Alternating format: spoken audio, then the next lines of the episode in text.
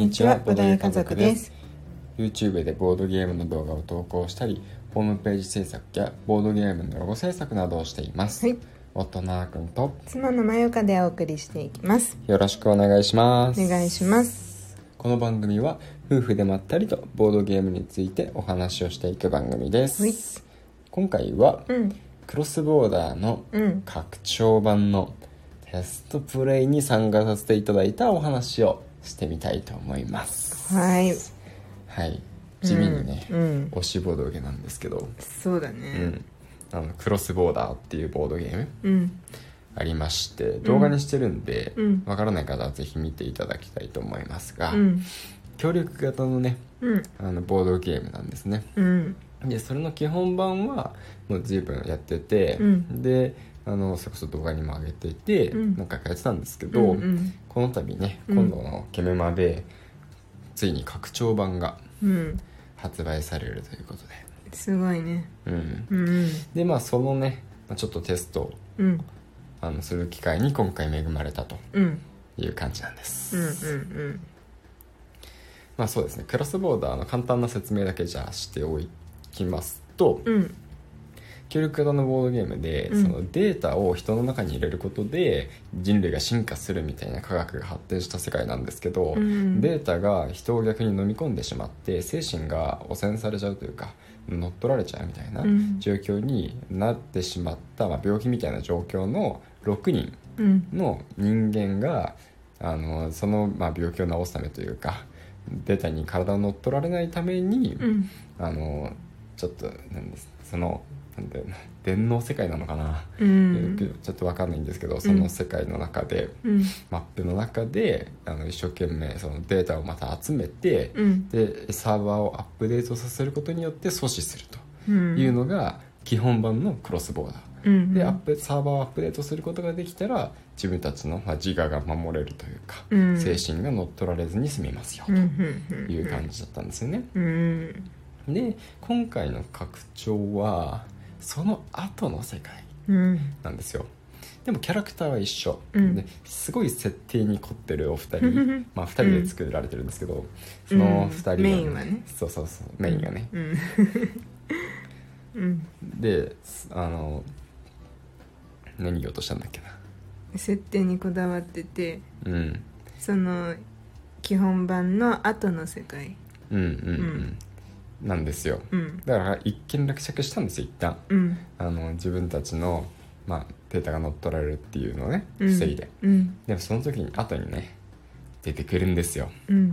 基本版にはいなかったキャラが。うん。そう。ボスが ボスが出てきます。うん基本版の方はなんか中ボスみたいなキャラクターがいたんですけど、うん。まあキャラクターっていうかね、まあ、あの S オリジンっていう、うん。データの塊まあ、大きなデータみたいなのがいたんですけど、うんでそれをいつを倒すことで、うん。サーバーをアップデートさせたり自分がパワーアップしたりしてたんですけど、うん。まあボスっぽくはないんですよね。一応なんか動物の絵みたいなの書かれてるけど。うん。でもうあの、まあ、特に個性とかもなかったんですが、今回は明確にもう個体としてうん。名前までついている、うん。ね、ボスがうん。拡張版に2体登場してきますと。うん。いう感じで。でそのうちの1体と戦ってみたんですよね。うん。うん。どうでしたか？うん。なんかそのテストプレイ私たち入れてうん。初めて、私たちは初めてだったけど、うんあのまあ作ってるお二人はうんうん。何回も何回もやってるわけじゃん、そうだね。でもその中でも、うん。なんかうよくうまくいってる方だったみたいじゃん？うん。こないっていうかね、ううんまくいってる方どころか、うん。過去一うまくいってたパターンらしいよ。ああだからかな、うんあのまあ最強じゃんみたいな。っうん。てほどではなかったんだけど、うん。でもなんかうーんなんて言うんだろうね根強いというかうん。なかなか倒せないけど、うん。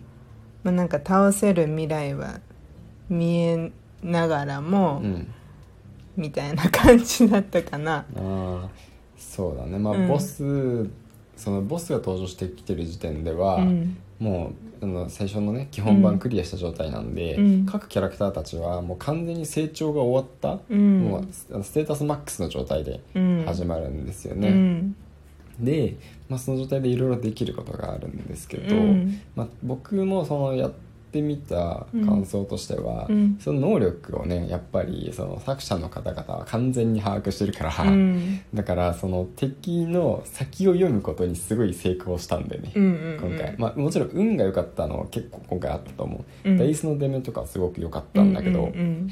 それプラスその相手のねやろうとしてることを先に潰して潰して潰してみたいな、うん。であの計算してなんかねかなりそれが計算通りにうまく運んで、うん。なんかね敵がなんか角アタックっていう、まあうん。これ仮の名前なんですけど、うん。実際もっとかっこいい名前になるみたいなんですけど、うん。なんかちょっとねあの恐ろしい攻撃をしてくるんですよ、うん。恐ろしく聞こえないんですけどね、うん。角アタック。でそれ食らってしまうと、うん。結構ピンチになるんですけど、うん。まず角アタックをするかどうかうん。コイントスで、うんうん。その後角アタックすることになった場合角アタックを成功するかどうかまたコイントスやるんですよね、うん。でその角アタックを最初の方はバンバンバンバンしてきて、うんしてくるんだけど全部空振って、うんで途中からもう角アタックのやる気失っちゃって、うん角アタックすらやる素振りがなくなるっていう、かわいそうなボスをね演じてもらいましたねそうだったねうんうんまあまたあそこで何回かね食らってたりしたらうん。ね全然変わってたんだろうけど。そうそうそうそう、うん。なんなら角アタックを一回防げる能力をね、うん。味方が持ってもいたんだけど、うん。それすら使わなかったうんんだよね。うんうん、でそう。まあでもねやっぱりだからそういうふうに、うん。あの相手のもうた行動を読んで、うん。まあ、どうしたらいいかなって考えながら計算していくから、うんそのやっぱ計算してこう戦略的に戦っていくっていう楽しみはねすごいある、うん。そうだからね計算好きな人とかうん。数パラメーターとか、そういうのが好きな人とかもうん。すごいいいかなと思ううねん。まあ最初からそこまで計算できないけどね、うん、できないできない。そのさ初めてやった時はさ、うん。そのまず基本版のルールを把握するのもさ、うん大変なところから始まるわけだから、うんうん。なかなかあのささすがにこの間みたいなパターンみたいに、うん。こう計なんだろう本格的に計算をすることにうん。なんだ主軸を置いてというかうん。プレイするには、めちゃくちゃやり込まないとだと思うよそうそうそう。今回は本当にその制作者さんと一緒にやったからこんな結果になったけど多分何も知らないまま始めてたら、うん。うん。何も知らないまま何も分からずにこれどうしたらいいんだろうって負けるんだよね、うんうんそれを何回か繰り返していくと、うん。まあ、多分ボスの動き方とか、うん。あこういう時はこうなるんだとか、うん。あこうしてればこうなるんだっていうふうに、うんうん。ね、ボスの封じ方とかも分かってきて、うんうん。倒せるみたいなね、うん。だからこうボスはねあの自分僕たちはなかなか感じなかったけど、ん。まあ、強いですこれは、うん強いと思う。強いと思う、んそのうんボスのやっぱり面白いね、うん。情報は全部ほぼ開示されてるんだけど、うん。でもあのどうやったらいいのかはわからないっていうところがうまくできてるかもしれない、うん。だからボスの攻略みたいな、うん。ちゃんと攻略感がある。うん。そうそう。そのモンスターハンターとかさあのわかんないと思うけど、うんもうその巨大なモンスターとさ人間が戦うわけなんだけどさ、うん。最初モンスターの動きなんかが全く分かってない状態だと、うん今相手が立ってこっち見てるけど次どういう動きしてくるのか分かんないから、うんうんうん。こっちもうかつに攻撃できない、うんうん。でもその巨大なモンスターが次あこのパターンこの動きしたら次突進攻撃してくるなっていうのが分かるようになると、うん。じゃあちょっと動き寝てここで攻撃貯めとけばいいなみたいな、うん。分かるようになるわけよ、うん。だそういう風な攻略がうまくできるように設計されてるのすごいなってう思った、ん。確かに。うん、だそれが分かってきた時の楽しみ方は多分尋常じゃないんじゃないかな。うん。そうだね。うん。なんかまたなんていうか2人でやった時うん、やったらまた変わるかもね。そうだね。2人で2人でというかもううん。計算はアークに任せて、私たち2人でやる場合はね。うん。でもなんかうんなんだその2人でやるにしてもさ、うん。6キャラをさ、うん。2人で使い使った方がいいじゃん、うんうん。1キャラずつじゃなくて、うんうん。だからこう考えることも多いしうん。ターン数も多いし、うん。なかなかボリューミーで面白いゲームだよね。そうだね、うん。しかもその1体のボスと戦うだけでも、うん。何回も何回もこう負けて負けて負けて、でよし攻略法が勝ったぞっつって、うん。まあ、勝っていくような感じになると思うんですけど、うん。そのボスがね拡張版に2体入ってるんでうすよね、ん。すごい。すごいねそうなんだよね、うんいやボリュームがすごい、うん。なんかそのデザインもすごいね綺麗に仕上がってたよね。そうそうそうそう。う、ん。やっぱりね、うん。もうほんとイラストとかにもこだわられてるから、うん。もうキャラクターもすごくいいイラストなんですけど、うん。まあ、ボスもねすごいかっこよかったりとかうん。して、細かく作りなんか本当に。そう細かいデザインだった本当。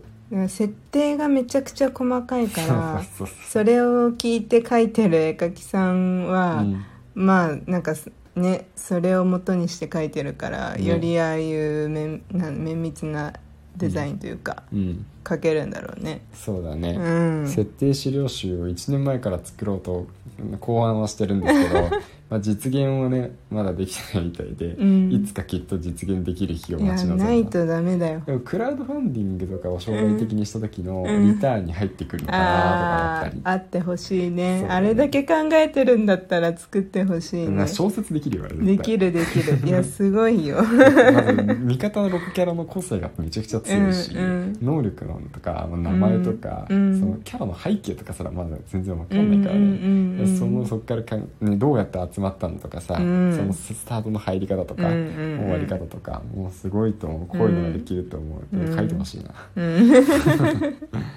はい。